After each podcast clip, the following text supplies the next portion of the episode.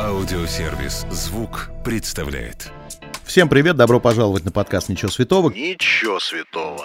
Каждый вторник я, Марк Андерсон, приглашаю в гости знаменитых людей, говорю с ними обо всем, о чем можно и нельзя. Ничего святого. И сегодня напротив меня сидит Томас Мраз. Доброе утро, вечер, день. Добрый день. Ну как дела? Довольно-таки неплохо. Да? Да. Это Люба говорит. Любитель мемов? Да. Ну да, с детства как-то насмотрелся. Такая эпоха у нас сейчас, мемная. Мгм. Плохо это или хорошо? Я думаю, это и плохо, и хорошо, как и, в принципе, все в нашем мире. Просто у нас с тобой прям совсем пропасть поколений. Я старше тебя на 20 лет. Ух ты. Но это не значит, что я умнее. Ну, я бы не, не делал таких поспешных выводов. Мы только Я делаю. начали. Я вчера полез на твою страницу Википедии. Ага. Сразу понял, что ты мой человек, потому что как это часто бывает. В Википедии артисты всегда э, своих менеджеров, директоров э, вымучивают, чтобы толстые хотят, чтобы фотография была худая, страшно, чтобы А. фотография была красивая, а у тебя фотография с поклонником на фоне дачного поселка. И я понял, молодец. Ну, это я вообще к этому отношения не имею. На самом деле, это кто-то за нас делает. Мы к Википедии вообще не притрагивались никогда. То есть вы никогда не читали, что там написано? Нет, я читал, когда давненько было это, когда, вот, знаете, только, знаешь, только начинал, вот, и бывало, часто гуглил себя, там, где же у меня уп- упомянули, а сейчас уже, конечно, спустя, там, 11 лет Там э, написано, что в 2005 году ты участвовал в тройничке с Бабкиной. натуре, Да, это правда? к сожалению, нет. Вот видишь, как плохо, когда вы не читаете свою Википедию. А там это не написано. Хорошо. Значит, э, скажу тебе честно, в этом подкасте мне придется с тобой знакомиться, потому что я впервые... Наверное, это не профессионально так говорить, но я впервые, правда, о тебе слышу. Вчера я послушал твой альбом, все изучил, по- почитал твою биографию.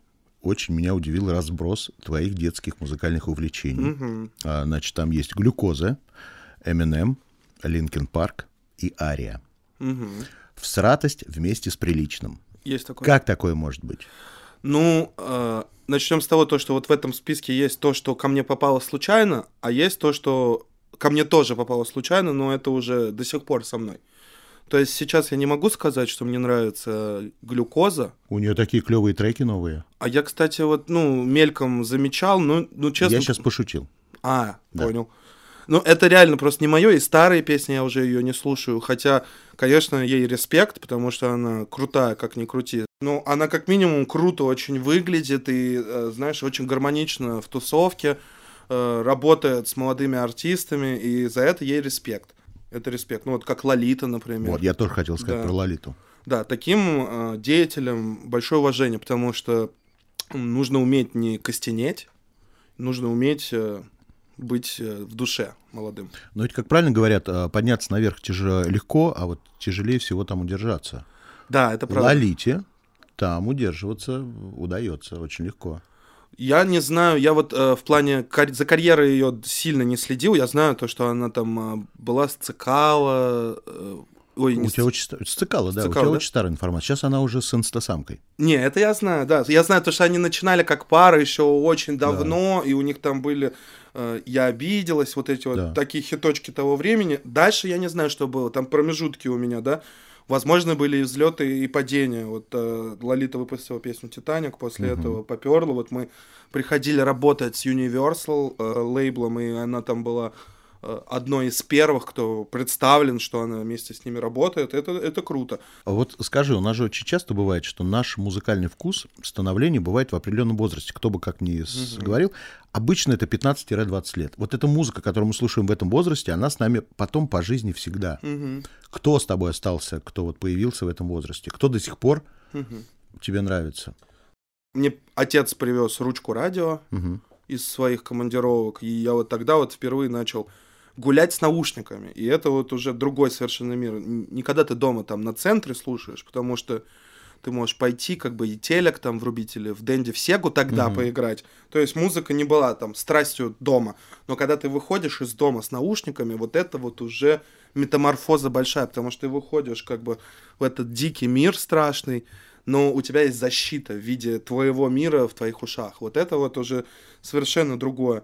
Ну, и потом начали появляться кассеты, как раз вот э, глюкоза и ария, просто потому что приходит э, э, ребенок как бы на рынок, и ну, он не разбирается совершенно ни в группах, ни в трендах, ни в чем. Какие-то обрывки, образы. Я тебе скажу, если бы я ребенком пришел на рынок, название Ария меня бы точно не заинтересовало. Ну, я просто вот тыкнул туда и туда, взял две кассеты, и больше мне нечего было слушать. Вот оттуда и пошла вот глюкоза и ария. Но арию я котирую до сих пор, мне Так. нравится. Да, потому что я большой фанат рока. Особенно рока, как я его называю, классического, который 60-е, 60-е, 70-е, Вудсток, вот эта вот э, эпоха, я огромный фанат. Группа Rainbow, Dio, там, Pink Floyd, вот, вот в такую стезю меня очень сильно тянет. Потом появились диски. И вот тогда вот э, появился Линкен Парк Метеора. Я не знаю, каким образом я выбрал этот альбом, но это очень крутой выбор. До сих пор я... Может, обложка понравилась просто. Обложка была очень крутая, с, с баллоном граффити.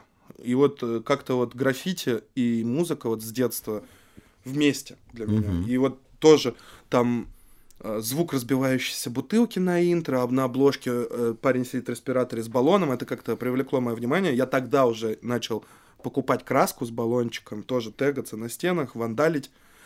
Э, Вот. И Linkin Park Meteora для меня сейчас до сих пор, наверное, топ-10 альбомов, если брать. Вот. И я прям под него засыпал, просыпался, очень нравилось. А потом уже в 13 лет я познакомился с рэпом. Именно меня заинтересовал 50 Cent.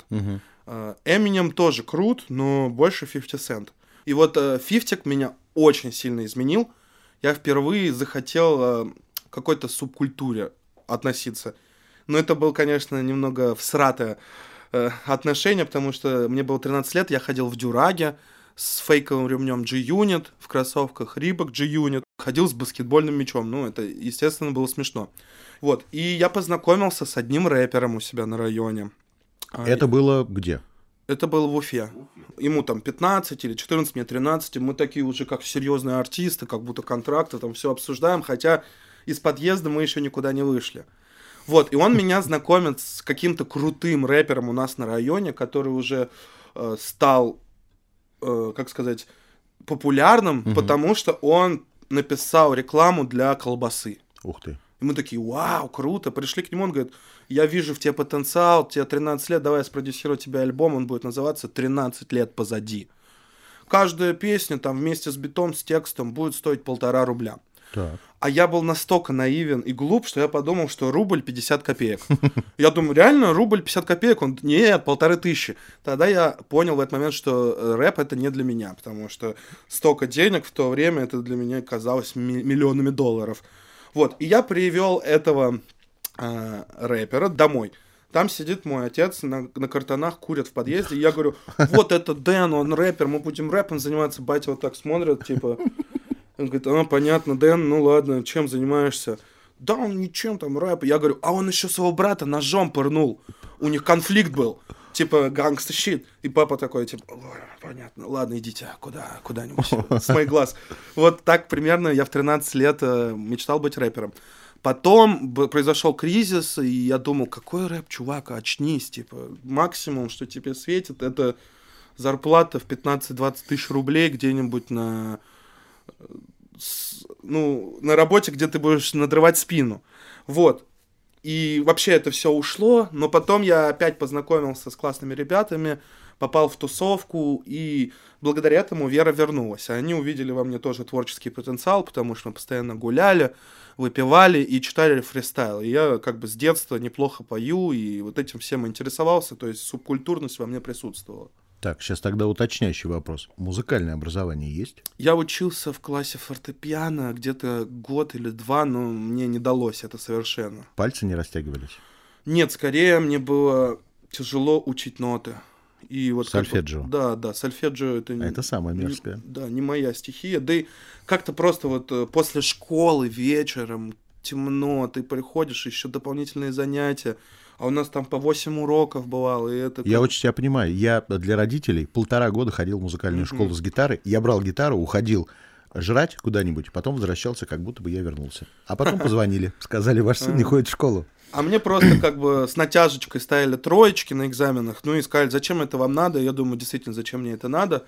мое фортепиано, которое с трудом на шестой этаж затаскивали, продали, тогда я почувствовал облегчение, но и одновременно сразу какую-то грусть, и до сих пор на самом деле жалею. А вот скажи, не бывает, как музыканту, знаешь, там э, такие э, моменты, когда ты завидуешь, когда смотришь на каком-нибудь концерте, Леди Гага легко Мгм. садится к, Мгм. к фортепиано и начинает не просто музицировать, а прям импровизировать. Не бывает зависти, что вот она может, а я, блин, просрал этот шанс. На самом деле э, зависти прям нету. Ну, конечно, я это уважаю. И понимаю то, что в этом плане она гораздо круче меня. Вот. Но я при этом не считаю, что я уже просрал свой шанс. Я постепенно, помаленечку, по крупице собираю что-то свое, новое. В любом случае, это может быть уникальным. Вот. И как бы фортепиано до сих пор доступная вещь. И я часто, когда вижу его, сажусь и могу сам музыку придумать. Ну вот смотри, я э, увидел твою дискографию. Мгм. За 9 лет 10 альбомов. Мгм. Это много. Да. Это действительно много, у меня огромная продуктивность. И там не просто, как у многих артистов, 6 песен в альбоме. Там прям хорошее количество треков. И я их еще сам себе пишу. Да, если посмотреть назад, туда, в прошлое, есть материал, который вот сегодня ты слушаешь, понимаешь, блин, слабо, зачем Мгм. я это выпустил?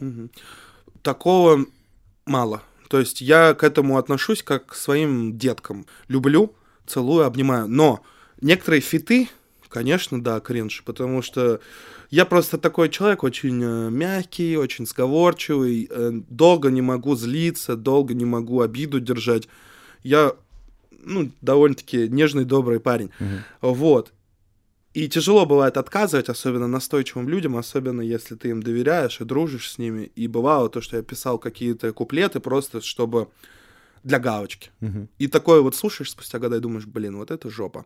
Сегодня ты это уже как-то фильтруешь. На самом деле нет. Нет? Но если бы я, например, э, сделал еще один сайт-проект, и он был бы именно коммерческим, нацеленным на успех, на деньги, я бы так не делал. Поговорим про твой альбом «Эко плюс». Мгм. Кто-то подумает, что это забеременеть, но на самом деле это про экологию. Меня удивило, я ведь честно послушал все треки, меня удивили упоминания там Селлинджера и Гадара. Мгм. Кто-нибудь возьмет и по- захочет погуглить, Надеюсь. кто такой Гадар, кто такой Селлинджер. Почитают, посмотрят. Приятно было. Спасибо большое, что ты это заметил. Мне тоже приятно. Вот, но э, у тебя же ведь не просто так это эко плюс, ты же человек, который действительно занимается и э, экологией. и- На самом деле, э, не могу сказать, что я занимаюсь экологией, но я могу сказать, что мне это очень интересно. Я бы хотел становиться лучше и найти людей, единомышленников, которые меня научат. Ты, потому что я этим занимаюсь и понимаю, что в пустоту. Ты разделяешь мусор, К сожалению, нет. тогда ты плохой экологист, а я хороший. Блин, Хотя толка в этом не вижу. на самом деле ты очень круто поступаешь, и я тоже хочу этому научиться, но э, это очень сложно, потому что вот даже я сколько вот поменял место житья, так сказать, у нас нигде не было контейнеров для раздельного мусора. Я тоже хочу стремиться и учиться. И вот как бы этот альбом, это нечто большее, чем просто разговор об экологии. Там много тем. Начнем с того, что даже в самом названии зашифрована цифра 30. Мгм. Потому что Е это тройка в геймерском языке, Мгм. нолик это... О это нолик. 30 плюс, получается, альбом еще. Называется по-другому. Вообще, я написал этот альбом а, после рождения сына. У меня был как бы тяжелый период. Там был ковид. а, Я закрылся дома, а, очень много контактов оборвал, знаешь, и просто чувствовал себя отшельником сильно. И, получается, у меня родился сын, и я три года сидел дома, переезд, и это было очень стрессово. Еще ковид, плюс еще тридцатка подходила э, на носу была. Не зли меня. Тридцатка это молодо. И, короче, вот этот весь опыт стрессовый, он вылился как раз в этот альбом. Я написал его на одном дыхании. Очень быстро. Ну, потом два года доделывал. Я не могу сказать, что это мой самый сильный альбом. Или вообще, может быть... Так нельзя говорить. Артисты всегда про последний альбом говорят, что он самый лучший. Я не такой, я не коммерческий артист. Я не- ненавижу какие-то Правила. правила, системы. Я люблю свободу, люблю разнообразие, люблю... Ты еще скажешь, что тур будет слабый. Нет, э, тур всегда хороший у нас. Во-первых, мы, э, в отличие от многих рэперов, выступаем под минуса. Так. Потом э, я сильный вокалист. Конечно, я не Димаш. Респект такому голосу. Вот, но опять же, по сравнению с индустрией, в которой я варюсь, я могу задать жару. Ну, ты лучше шамана поешь. Ну, это надо проверить. И я хочу как бы вот посвятить э, бли- ближайшие пять лет, хочу написать хотя бы один альбом полностью сам. И вот э, не для того, чтобы там пыжиться, Мгм. что я такой крутой и все умею, а просто потому что это опять же эксперимент. Это опять же что-то новое и веселое. Но я так понимаю, что с экспериментами ты хотел бы еще залезть и в сферу кино, и в сферу театра.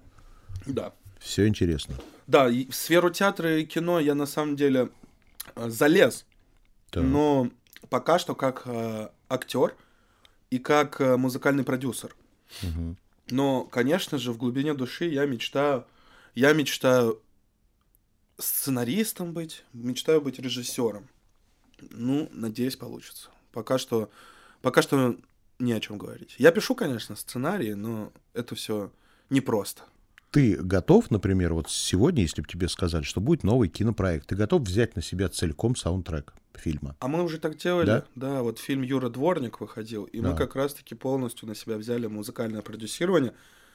А, Не было такого, что мы все сами написали, но мы коучили, руководили, находили людей, объясняли им задачу, плюс еще... а, Хорошо, а вот перед вами как ставили задачу? Вам просто сказали сценарий Мгм. или вам дали посмотреть что-то, чтобы вы поняли, что это? Так же, как и с лабораторией Томаса Мраза, мы импровизировали и прямо в реальном времени создавали какую-то новую систему. И в том и в другом случае э, она очень круто сработала. Давай поговорим о м, лаборатории Томас Мраз. Мгм. Это Moscow Music School. Мгм. Ну, Я вчера, знаешь, что там нашел? Что? Я вчера впервые попробовал быть журналистом. Написано 6 недель интенсивной работы, Мгм. а потом идет схема. И написано пятая неделя, вечеринка выпускной. Да. А шестая тогда где? А деньги-то берете за 6? Почему такая э, разница, а? Ну, если придираться к цифрам, то я чист, потому что после первой лаборатории там было заявлено 5 недель, Так. а я занимался 7 месяцев со студентами и бесплатно. Это настолько тупые студенты? Дело не в этом. Дело в том, то, что просто ради опыта, ради прикола, ради какого-то веселья ты можешь пять недель отучиться. Но для результата этого очень мало. Это очень мало. А к своим студентам я отношусь не как э, к клиентам. Я скорее отношусь к, К ним, будущим коллегам. будущим коллегам, как к своим детям, как, э, как, как к людям, за которых я несу ответственность. Ты сам следишь за всеми этапами этого Конечно. процесса. Конечно. То есть у нас э, три дня в неделю пары идут по 4-5 часов плюс-минус. Но я прихожу раньше, а ухожу позже. То есть э, в полночь, когда уже гонят, уборщица выгоняет, уже тогда только ухожу. Дома жена с ребенком обижается, но я не уйду, пока не дам все, потому что как бы там экстрим полнейший, потому что 5 недель, 6 недель, и нужно хороший результат показать. Значит, а есть такая игра, классическая. Я тебе даю ситуацию из жизни. Хорошо. Ты говоришь, был с тобой или не было. Мгм. Давай. Я никогда не посылал дикпики. Нет, не- никогда не посылал. Мгм. Я никогда не был в Национальном музее РБ. Бывал много раз Да? в школе, конечно. Хорошо. Экскурсии там часто проходят. Я никогда э, не совершал крупной покупки, о которой потом очень жалел. Ну вот я купил себе пуховик Монклер за 130 тысяч, а потом сижу и думаю, блин, а я же мог в Турцию слетать на эти деньги. На 130 тысяч? Ну да, Ну да. в принципе путевку там all inclusive можно за такие деньги. Но это если бы ты не видел ни жену, ни ребенка за эти деньги. Ну, Один. На самом деле можно и за 130 найти тур. Естественно, конечно, мы на таких не бывали. Блин, с семьей полететь куда-нибудь э, в отпуск поллямчика нужно, блин, по-хорошему. Вот. Но все равно 130 кусков за пуховик и ты понимаешь, что, ты на эти деньги мог попутешествовать. И... Зато ты попадаешь в компанию токсичных людей, а у тебя на рукаве написано «Монклер». Учитывая, что я этот пуховик порвал через неделю. А надо свой размер покупать. Нет, я, представляешь, зацепился рукавом за карниз на улицу. Ты вернулся в ЦУМ с чеком? Нет. Хорошо. Я никогда не покупал водительские права. У меня их нету, и никогда не было. Хорошо. Я никогда не хотел поменять что-либо в собственной внешности. Ну, 6 кубиков, хорошие бицепсы, можно, конечно. Почему бы и нет? Ну, главное здоровье. Угу. Я никогда не переживал по поводу неизбежности смерти. Я переживаю об этом с трех лет. Я никогда не сбегал из ресторана, не заплатив. Нет, не было, но один раз а, человек, который меня угощал, сбежал, и у меня не было денег. И как вы разобрались? А, там было три парня студента бедных и одна девчонка, которая уже как бы двигалась красиво. Так. Ну, и как бы она такая сидит, а три ее друга, дебила из-за заражения, студенты, все, у нас нет денег. Она такая, ну вообще, мужики, блин, ну позвонил какому-то своему там ухажеру, он приехал, все оплатил. Я никогда не дрался до увечий. О, этого было очень много в моей жизни. Я никогда не пробовал запрещенные вещества. Хорошо. Хорошо, что не видеоинтервью. Я никогда а, не делал татуировку, о которой потом очень жалел. Сейчас у меня такой возраст, знаешь, что мне одновременно хочется новую татуху и одновременно хочется избавиться от всех старых. Ну, новую какую хочешь? Дельфинчика? На пояснице бабочку. Баб... Ой, красиво. Ну, не знаю, мне нравятся трэшовые татухи. У меня вообще был принцип, э, я бью только за бесплатно. М, Да, то есть э, не было такого, что я так, ой, я сейчас набью такую роскошную там статую на всю спину за 50 тысяч рублей. Нет, мне как раз нравился подход, ты приходишь к своему другу, вы бухаете, он тебе бьет бесплатно какую-то штуку, которую ты только что придумал. Вот такой подход мне нравился. Я никогда не писал в раковину. Уф, миллион раз. Я как хирург. Мгм. Я никогда не воровал песни. Э, нет, не было. Ну, а последний вопрос. Кто или что для тебя свято? Я думаю, дети это святое. Все. Спасибо, пока. Приятно. Если вам понравилось, сохраняйте эпизод, чтобы было удобнее следить за новыми выпусками, которые выходят каждый вторник в аудиосервисе «Звук». Через неделю новый герой. Дождитесь.